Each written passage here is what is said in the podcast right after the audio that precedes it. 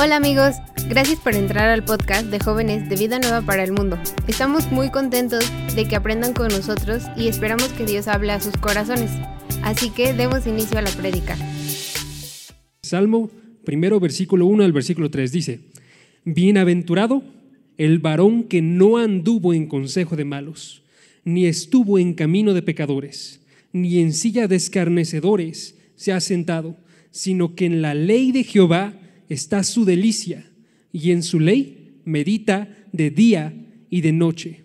Será como árbol plantado junto a corrientes de aguas, que da su fruto a tiempo y su hoja no cae, y todo lo que hace prosperará.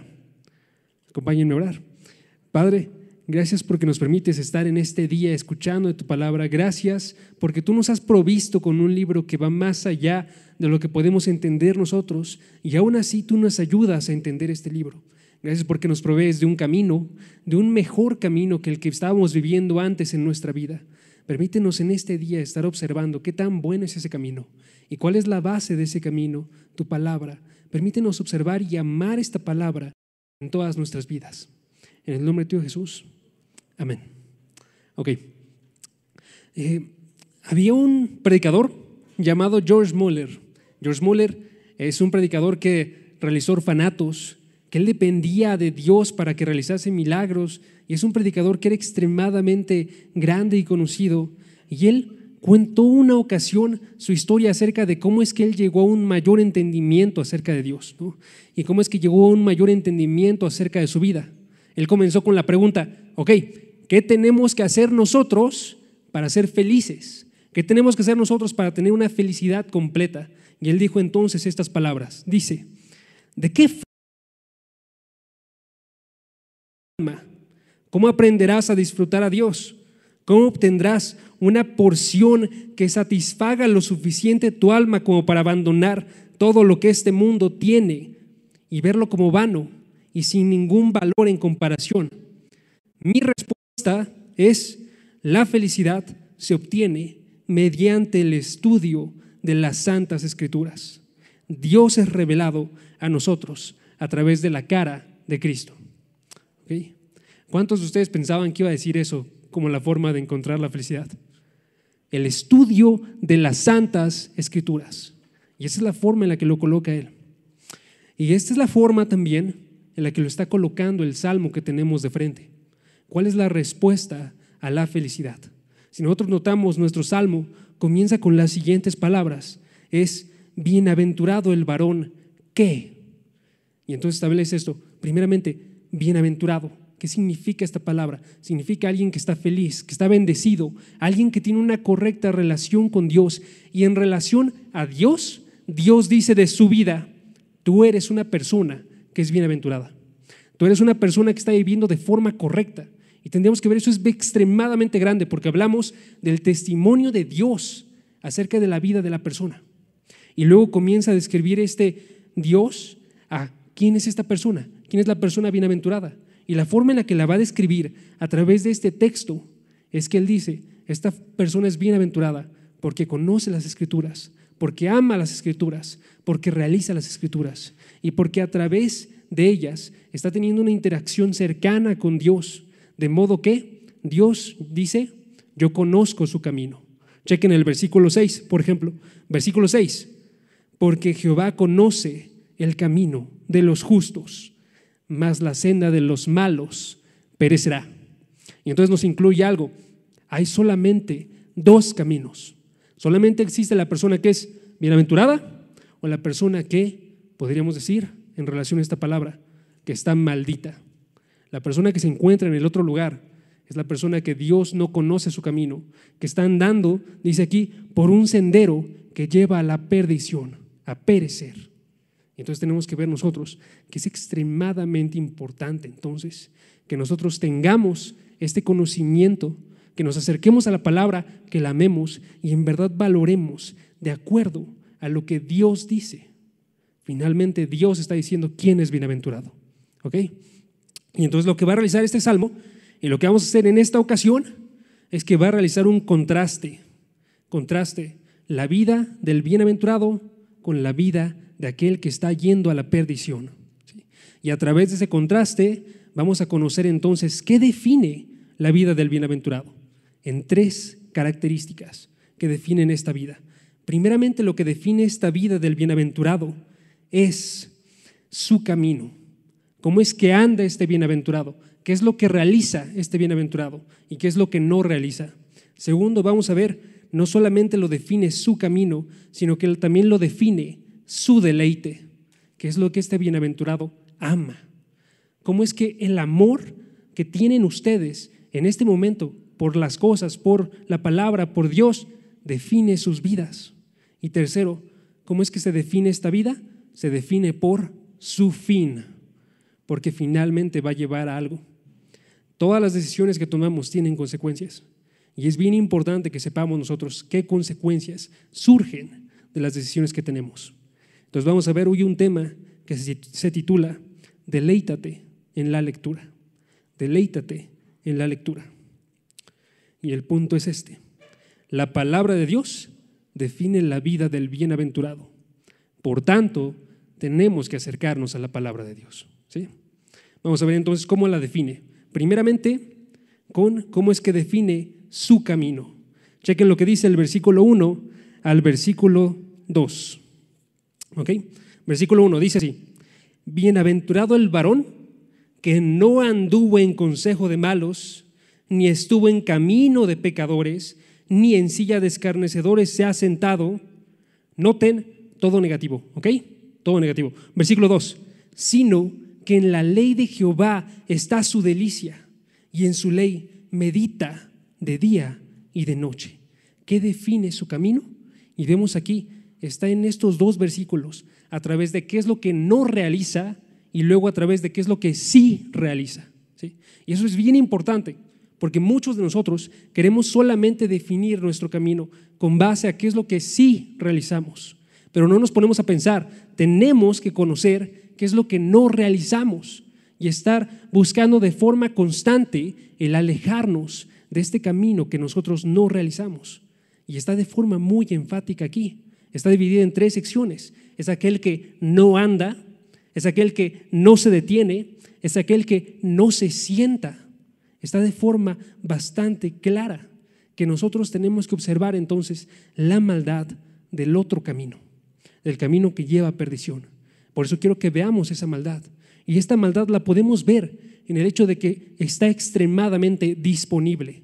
Chequen la forma en la que dice aquí, dice, cuán bienaventurado es el hombre que no anda en el consejo de los impíos, ni se detiene en el camino de los pecadores, ni se detiene en la silla de los escarnecedores. Con esa triple repetición e ilustración nos está mostrando de forma constante que esto sucede una y otra y otra vez.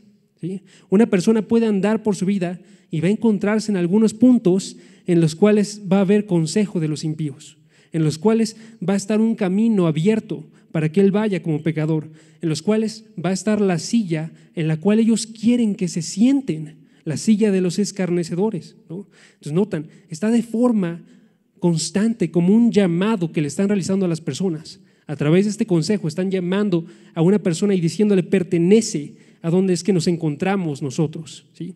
Tienes que observar entonces que es mucho más común el consejo de lo que nosotros pensamos. El consejo de aquellos que son malos. Está de forma constante, día tras día en la vida y lo podemos encontrar de forma bastante sencilla. ¿Cuántos de nosotros salimos allá afuera y nos encontramos con un predicador o con una persona que sea cristiana y que les está hablando la palabra? Y en comparación, ¿cuántos de nosotros nos encontramos con otro tipo de predicación que está hablando acerca de cosas del malo? Y esto es de forma constante, continúa y continúa. Y entonces podemos ver es algo malo porque está disponible en extremo. También es malo porque va progresando de forma grande.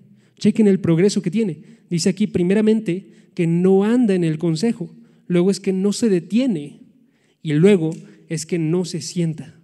Andar es como una persona que pasa a un lado de alguien más y se encuentran, hablan un ratito, se van. ¿sí? Alguien que se detiene es una persona que en verdad va y procura un tiempo para la otra persona. Pero alguien que se sienta ya nos está hablando acerca de un tiempo mayor Ya nos está hablando acerca de este tomar comodidad y vamos a platicar y vamos a ver cómo es que convivimos nosotros de forma constante y constante en nuestra vida. ¿sí? Notan el progreso, está avanzando de uno a otro a otro. Ahora esto es bien grande porque muchos de nosotros pensamos que no es común que suceda esto en nuestras vidas. Pero lo que sucede aquí es que hay un punto en el cual ni siquiera te das cuenta que estás entrando y progresando a través de cada uno de estos pasos. Y de repente ya estás realizando una acción que está fuera de lo que pensaste que ibas a poder realizar. Y sucede por esto, porque el progreso sucede de una forma que pasa de ser percibida y no lo notas y continúas avanzando y avanzando y avanzando y progresas en este camino. Por eso tenemos que estar nosotros alerta a que no llegue a nuestras vidas, a que no sea algo en lo que nos encontramos ahorita. Ahora, no solo quiero que vean eso, sino quiero que vean que es malo también porque las personas a las que nos hace referencia aquí son definidas por maldad. Ya que en la forma en la que nos habla, dicen otra vez, son tres tipos de personas. Chequen, impíos, pecadores, escarnecedores. Ellos también van progresando en maldad, pero ninguno se encuentra en bondad. Chequen, una persona que es impía es una persona que no tiene a Dios. En otras palabras, una persona que no ha sido salvada, una persona que no se encuentra entonces del lado de Dios, sino que está separado de Él. Segundo, una persona nos menciona aquí que es pecadora, es una persona que se encuentra de forma constante queriendo realizar esto, que su vida se define por realizar pecados. Y entonces tenemos no solamente una persona que no es creyente y que se aleja de Dios, sino una persona que activamente está actuando en pecar. Y tercero, y aumenta otra vez, escarnecedor, es una persona que se burla de Dios. Y es una persona que se burla de las personas que están siguiendo a Dios. Y tenemos tres grupos de personas. Y es bien notable que estos son los grupos en los, con los que nos encontramos allá afuera, de forma tan normal. Allá afuera quizás no se encuentran con todos ateos que van en contra de Dios de forma activa y están declarando y burlándose de Él, pero en muchos casos sí se van a encontrar. Y en, y en otros casos se van a encontrar con gente que ni siquiera piensa en Dios, pero está pecando de forma activa y actúa mal de forma activa y los está llamando a ustedes, vengan y vamos nosotros a hacer alguna trampa. Estar nosotros actuando en contra de Dios pero ellos ni siquiera mencionan a Dios. O simplemente una persona que es impía, una persona que ni siquiera conoce a Dios. Y eso es lo que más vemos dentro de toda la sociedad. Gente que Dios no está envuelto en sus vidas. Ahora lo que tenemos que ver nosotros ahí entonces es que no procuramos nosotros como cristianos juntarnos de forma activa con estas personas, porque nos llevan al mismo lugar. ¿sí? Ahora, algo que podría haber como una duda en este caso, podría ser, ok, ¿y qué sucede entonces con Jesucristo? Porque Jesucristo, por ejemplo, él iba y él sí andaba con personas que eran pecadoras. Y él sí se sentaba con personas que eran pecadoras. Pero era algo extremadamente diferente, porque ahí no era este caso en el cual, primero, era una persona que iba a actuar de forma pecaminosa naturalmente, como nosotros. ¿sí? Porque nosotros tendemos más al pecado, podemos estar de acuerdo, que Jesucristo. Pero aparte de eso era porque él cuando él iba, él no era el que era atraído por el andar con ellos, no era atraído por su caminar, no era atraído por su silla que, les daban, ¿sí? sino era al revés. Él estaba trayendo a su andar, él estaba trayendo a su caminar y él estaba invitando a sentarse con él en su silla. Entonces tenemos que darnos cuenta la forma en la que tenemos que actuar nosotros. Tenemos que, en todo caso, ser precavidos e invitar a gente a que anden con nosotros, no de la otra forma. ¿sí? Ok, continuamos. Se ve la maldad también en su cantidad. Chequen la forma en la que nos habla acerca de los que son malos y la forma en la que nos habla acerca de los que son buenos. Y noten, primeramente dice otra vez impíos, luego dice pecadores, luego dice escarnecedores, tres grupos, todos en plural. Y luego nos dice, hay aquel que es bienaventurado. Una sola persona. Y lo que nos indica con esto es, muy probablemente es más seguro que tú estés solo en tu camino de lo que será que vas a estar junto con alguien más que es bienaventurado. Dentro de la iglesia nos encontramos llenos. Aquí hay un buen de gente que es cristiana y que lo cree fielmente y que podemos relacionarnos y tenemos que aprovechar eso. Pero muy seguramente cuando se encuentren allá afuera, en su escuela, en su trabajo, en cualquier otro lugar, van a ser superados en número por el enemigo. ¿sí? Entonces tenemos que estar bien conscientes nosotros de eso y estar alerta a la forma en la que están acercándose a nosotros. ¿Ok? Entonces tenemos una pregunta. Pregunta, tu vida, porque ya estoy definiendo la vida del bienaventurado, pero ahora, tu vida se define porque evitas de forma constante el consejo, el camino y la silla del malo, o no se define por eso. Tu vida se define porque estás consciente de lo malo que existe allá afuera y lo tienes en la cabeza y sabes que está de forma constante, o más bien se define porque lo estás ignorando. Y con base a su respuesta, tenemos que ver cómo tenemos que actuar. Más conscientes del malo que se encuentra allá afuera, más conscientes de que podemos caer nosotros. Es bien importante que realicemos eso. Ahora, no solamente es que no realiza, sino también qué es lo que sí realiza. Entonces chequen el versículo 2. Y el versículo 2 nos habla acerca de una acción que esta persona sí realiza. Dice el versículo 2, dice, sino que en la ley de Jehová está su delicia y en su ley, acción, medita de día y de noche. Esa es la acción que realiza una persona que es bienaventurada. Vemos aquí, que es acerca de qué nos está hablando? Nos habla acerca de la ley del Señor. Ese es el objeto de su deleite. Ese es el objeto de sus acciones. ¿Ok? Cuando hablamos de esto, vemos entonces, hay una diferencia en aquello en lo que se enfocan los malos y aquello en lo que se enfocan los que son justos. Los malos se enfocan en su camino, pero los justos se enfocan no en su camino, sino que se enfocan en el camino que alguien más les da. El camino que podríamos decir es extraño, porque estamos hablando acerca de algo que no proviene de su ser, no proviene de su interior, proviene de alguien más, de Dios, ¿no? Vemos es un camino que nos es revelado por parte de Dios. ¿A través de qué? A través de la ley del Señor.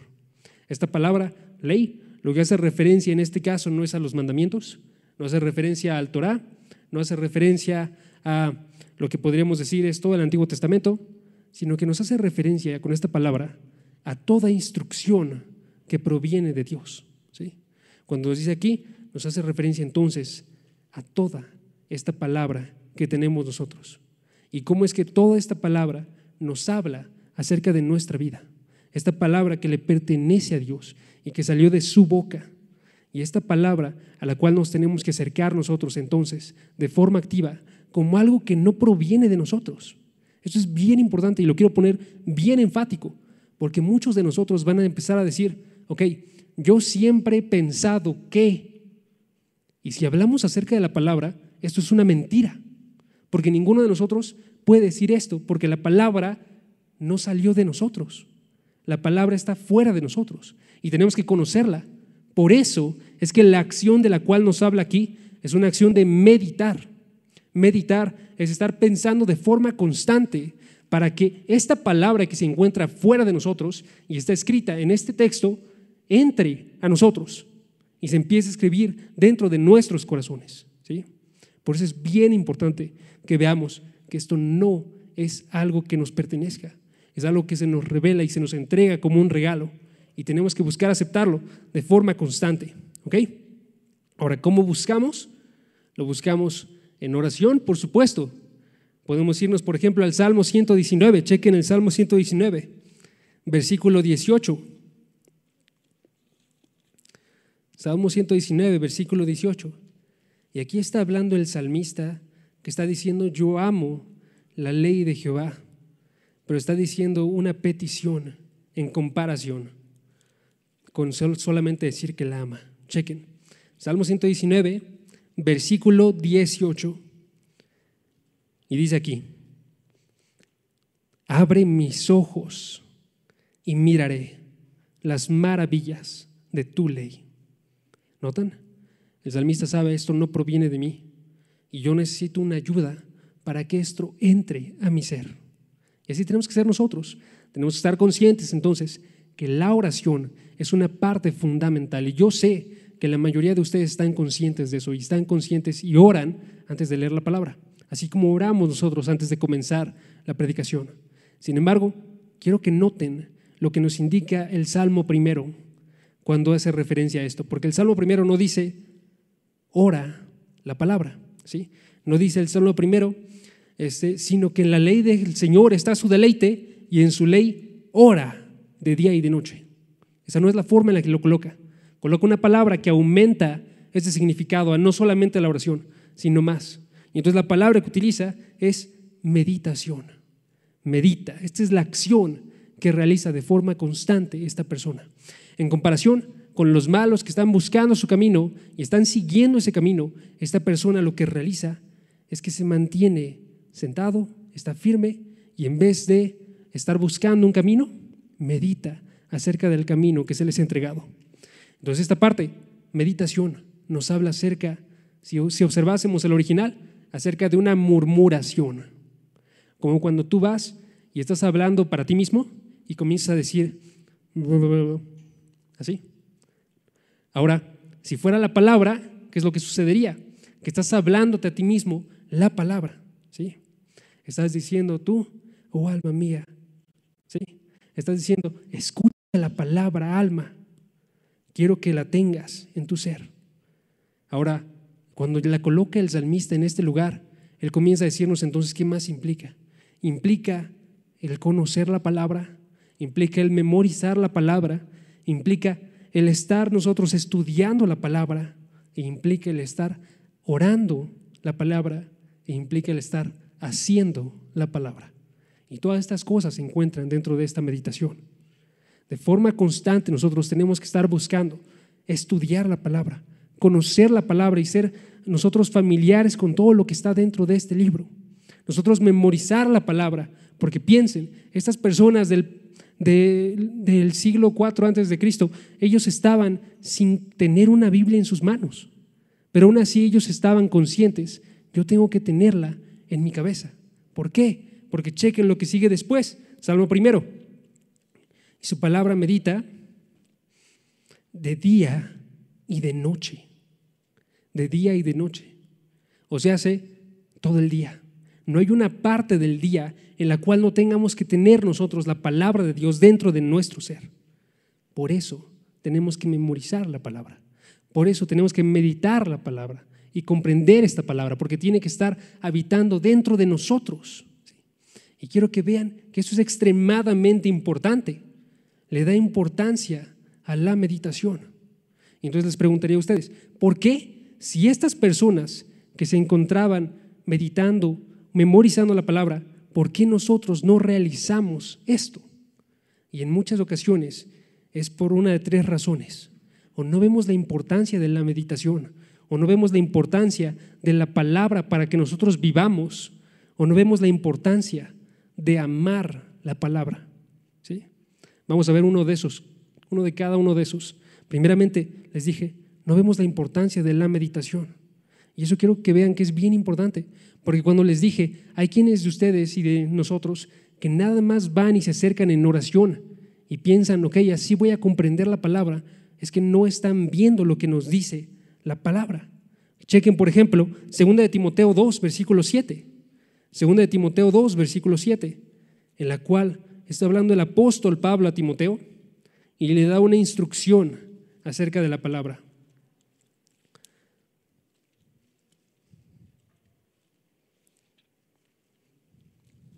Él le dice aquí en 2 Timoteo 2, versículo 7, dice, considera lo que te digo, pues el Señor te dará entendimiento de todo.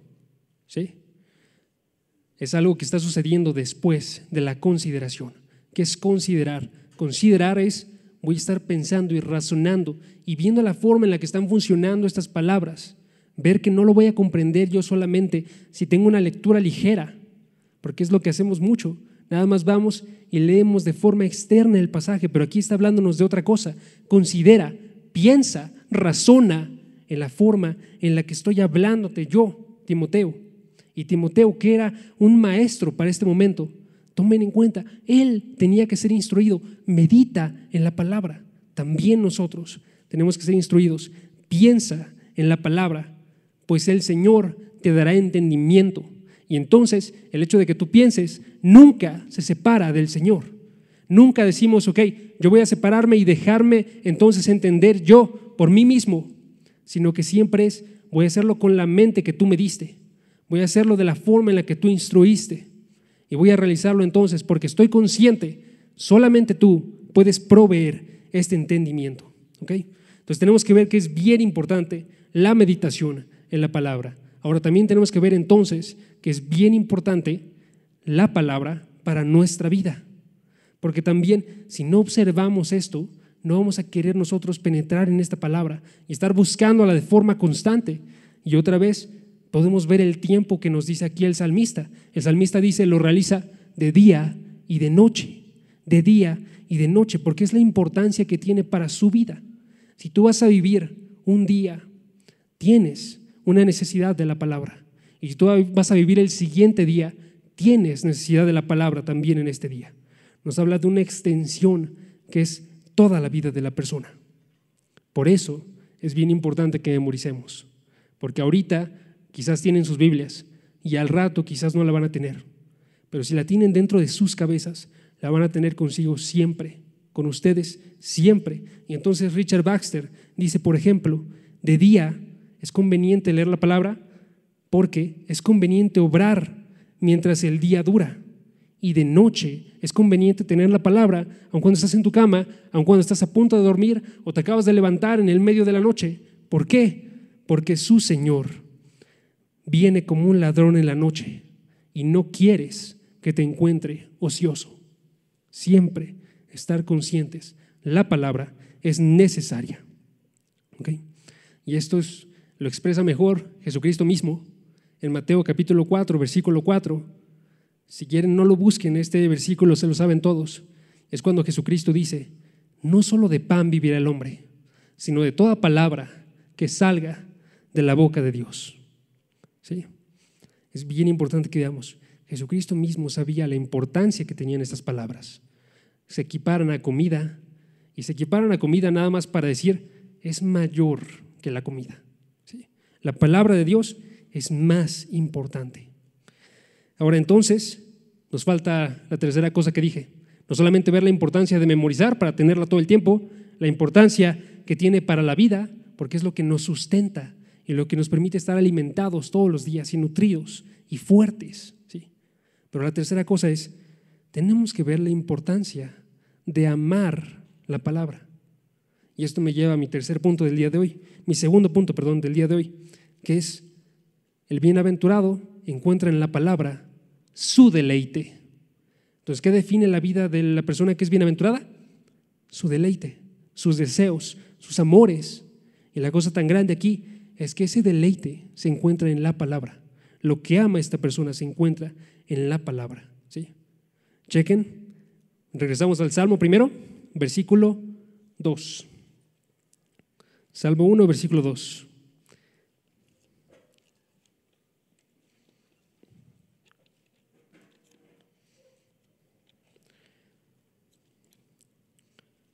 Ok, entonces nos dice aquí, dice, sino que en la ley del Señor está su deleite. Noten cómo comienza la frase. Dice, sino que, sino que en la ley del Señor está su deleite. O sea, se está comenzando diciendo, a diferencia de las personas del versículo 1, que están yendo por un camino de impíos, que están yendo en una silla de escarnecedores, a diferencia de esas personas, hay unas personas que están teniendo un deleite en la ley del Señor. Y ahora es por eso que es bien importante que nosotros nos pongamos a pensar, porque en el primer versículo está hablando acerca de acciones, pero en el segundo versículo, a pesar de que compara, no está comparando con una acción, está comparando con un deleite. O sea, ¿qué está realizando el autor? El autor está diciendo, detrás de las acciones del versículo 1 se encuentra un amor, un amor que no es por la ley del Señor, sino que es un amor que es por las cosas de los impíos, un amor que es por las cosas de los pecadores, un amor que es por las cosas de los escarnecedores. Y por el hecho de que estas personas aman este tipo de caminos, estas personas empiezan a dirigir por estos caminos. Es bien importante porque no está observando nada más la parte externa, sino está diciendo, si nos metemos nosotros entonces a ver la raíz de ese árbol, ellos están teniendo una raíz que es mala, unos malos deseos. Y eso nos dice a nosotros que cuando tú y yo actuamos en contra de la palabra de Dios, no es porque nosotros no amemos eso, sino es exactamente por eso, porque amamos y buscamos aquellas cosas que son malas. Y nosotros tenemos que evitar esto con otro amor más grande. ¿Cuál es el amor? Deleitarse en la ley del Señor. ¿sí? Deleitarse en la ley del Señor. Esto nos habla entonces que hay un amor que es extremadamente importante para nuestras vidas. Es un amor a la palabra de Dios. Y quiero que vean que es extremadamente importante. Chequen, por ejemplo, la forma en la que nos habla. Nos dice que es algo central para obtener el deleite. ¿Por qué? Versículo 2. Dice, versículo 2, sino que en la ley del Señor está su deleite.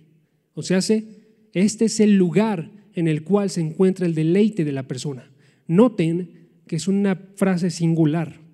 No dice, en este lugar se encuentra uno de sus deleites, sino dice, aquí se encuentra su deleite. Este es el amor más grande que tiene la persona.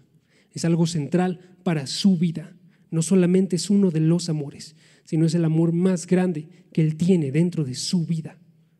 Nos dice entonces que es único este lugar, la palabra de Dios, para obtener este deleite, porque la persona no está buscando otras cosas, sino que está buscando ir aquí para poder encontrar este deleite, esta delicia. ¿sí? Entonces, si cada uno de nosotros es cristiano y ama a Dios, ama su palabra y busca su palabra como la mayor fuente de gozo que tienen dentro de todas sus vidas. ¿Y cuántos de nosotros pueden decir exactamente esto? Yo leo la palabra porque aquí es donde se encuentra lo que yo más amo. Aquí es donde se encuentra aquello que a mí me hace descansar. Aquí es donde se encuentra la base de toda mi vida. Y es lo que tenemos que decir nosotros. Muchos de nosotros van a decir, ok, no, pero donde se encuentra mi deleite, mi mayor deleite es en la alabanza. Donde se encuentra mi mayor deleite entonces es en la música o es en la oración. Y tenemos que ver que aunque son cosas que son extremadamente importantes y tenemos por supuesto que tenerlas, esas tienen que surgir siempre de la palabra, de modo que la palabra es nuestro mayor deleite. Chequen, por ejemplo, Primera de Corintios, capítulo 14, versículo 15. Primera de Corintios, capítulo 14, versículo 15. Por aquí nos indica esta palabra en la cual nosotros nos encontramos, nos encontramos con Dios y esta palabra va y es como una llama que incendia todo lo que es dedicado hacia Dios. Y sin esta palabra no existiría lo demás. Y entonces nos dice, 1 Corintios, capítulo 14, versículo 15, ¿qué? Pues, ¿oraré con el Espíritu? Sí, pero oraré también con el entendimiento. ¿Qué? ¿Cantaré con el Espíritu? Sí, pero cantaré también con el entendimiento. Si no tenemos nosotros un entendimiento de la palabra de Dios y un entendimiento de Dios por ella, ninguna de las acciones que realicen va a estar teniendo un significado, al menos no delante de Dios. Necesitamos un conocimiento verdadero de Dios. ¿Ok?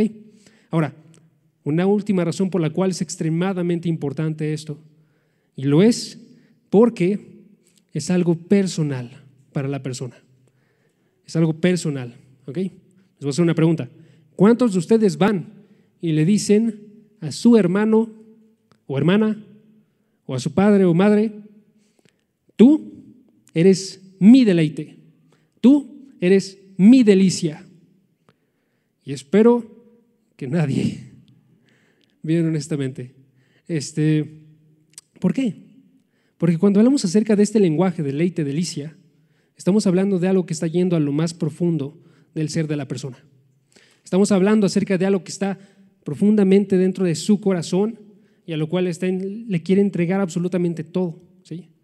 Ejemplo, si estuviesen en algún matrimonio aquí, ahí podrían estar diciendo esto, porque en un matrimonio vas y encuentras en verdad ese deleite, esa delicia, y entonces entregas todo a ese matrimonio, ¿sí? Y la forma en la que lo coloca aquí es, sin embargo, el deleite del matrimonio y la delicia del matrimonio no se compara con esta.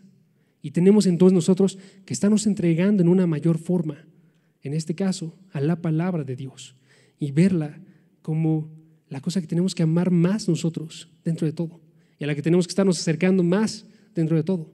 ¿sí? Ahora quiero que comparen eso otra vez con la relación, para otra cosa. porque Una vez que ustedes se encuentran en una relación, quiero que vean, no se comportan de la misma forma con esa relación de la que se comportan con todas las demás personas. ¿sí? Cambia la forma en la que se comportan. Y si con un amigo tú vas y bromeas muchísimo y te burlas de esa persona, cuando te cases, cuando tienes una relación, no vas y te burlas de esa persona. Tú vas y tienes una amistad, pero una amistad que tiene una cierta seriedad, una amistad que tiene un cierto respeto, una amistad que tiene un cierto, una cierta honra por la persona. ¿sí? Y quiero que vean, esa es la forma en la que tenemos que acercarnos a la palabra entonces. Si nos deleitamos en la palabra, le damos su lugar a la palabra. Si nos deleitamos en la palabra, vemos la importancia que tiene y nos acercamos y escuchamos cada una de las partes de esta palabra. Si amamos la palabra, vemos que no es algo más que está diciendo una persona, sino que es aquello que nos va a traer el mayor gozo dentro de nuestras vidas. Y quiero que tengan ese gozo. Entonces les voy a decir unas cuantas cosas que fundamentan ese gozo para que amemos la palabra. Primeramente, si son cristianos, la palabra es de, donde nosotros nacimos. Porque no nacimos de, de, una disculpa, porque no nacimos de simiente incorruptible, de corruptible, sino incorruptible, que es la palabra de Dios que permanece para siempre. ¿sí? ¿Por qué? Porque es nuestro mejor alimento, porque la tenemos que buscar nosotros como bebés que ansían la leche materna. ¿Por qué? Porque es la mejor guía, porque es como una lámpara a nuestros pies que ilumina el camino por el que tenemos que estar andando. ¿Por qué? Porque es nuestra mejor defensa, porque podemos utilizar la espada de la palabra de Dios para combatir contra cualquier mal. ¿Por qué amamos la palabra? Porque nos muestra la mejor vida, que es conocer a Dios de forma eterna. Y entonces nos dice Juan 17:3, esta es la vida eterna, que te conozcan a ti, el único Dios verdadero, y a Jesucristo, a quien has enviado. Cristianos son definidos por amar la palabra. Y tercero y último, cristianos, su vida es definida por el fin que tiene esta vida por su fin. Y chequen el versículo 3 y con este terminamos. Salmos capítulo 1, versículo 3.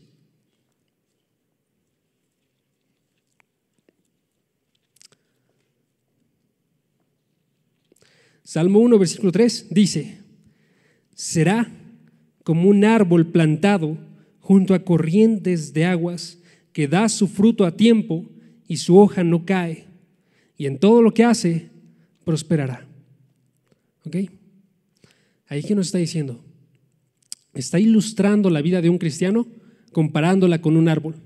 Y está diciendo, tu vida cristiano, si tú estás fundamentado en la palabra de Dios y estás plantado en esa palabra de Dios en la cual te deleitas y meditas, cristiano, tú eres como este árbol que va a estar generando tres cosas en su vida. Primeramente nos dice el versículo, va a estar dando un fruto a tiempo. Segundo, nos dice el versículo, va a estar teniendo una hoja que no cae. Y tercero, nos dice el versículo, va a estar haciendo cualquier cosa y prosperando dentro de ello. Nos está indicando, primeramente, que hay un fruto que surge del cristiano a fuerzas. Todo cristiano tiene un fruto. ¿Se acuerdan cuál es ese fruto? Nos dice Gálatas, capítulo 5, versículo 22 y 23. Aquellos frutos. Por cuestión de tiempo, voy a seguirme sin darles tiempo para, para que lleguen al pasaje. Dice así, más el fruto del Espíritu es amor, gozo, paz, paciencia, benignidad, bondad, fe, mansedumbre, templanza. Notan ese fruto tan hermoso que tiene un cristiano. Tiene un fruto que surge de esta palabra. Y nos dice este pasaje de Salmos 1, que ese fruto surge a tiempo en la vida de un cristiano. O sea, este fruto de amor surge cuando hay una prueba que te invita a que tú no ames a las personas. Este fruto de gozo surge cuando tú no observas absolutamente nada en lo que hay que gozarse. Este fruto surge de paz cuando todo está intranquilo. Este fruto de benignidad surge a pesar de que seas perseguido y maltratado. ¿Por qué un cristiano soporta absolutamente todas esas cosas? Porque tiene un fruto que surge de estar cimentado en la palabra de Dios.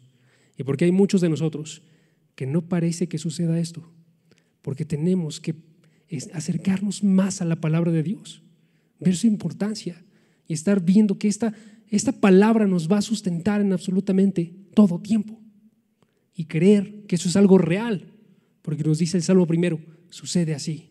Si una persona está bien cimentada en corrientes de agua, no solo una corriente, sino varias corrientes que llevan este conocimiento de la palabra, esta persona va a tener un fruto correcto.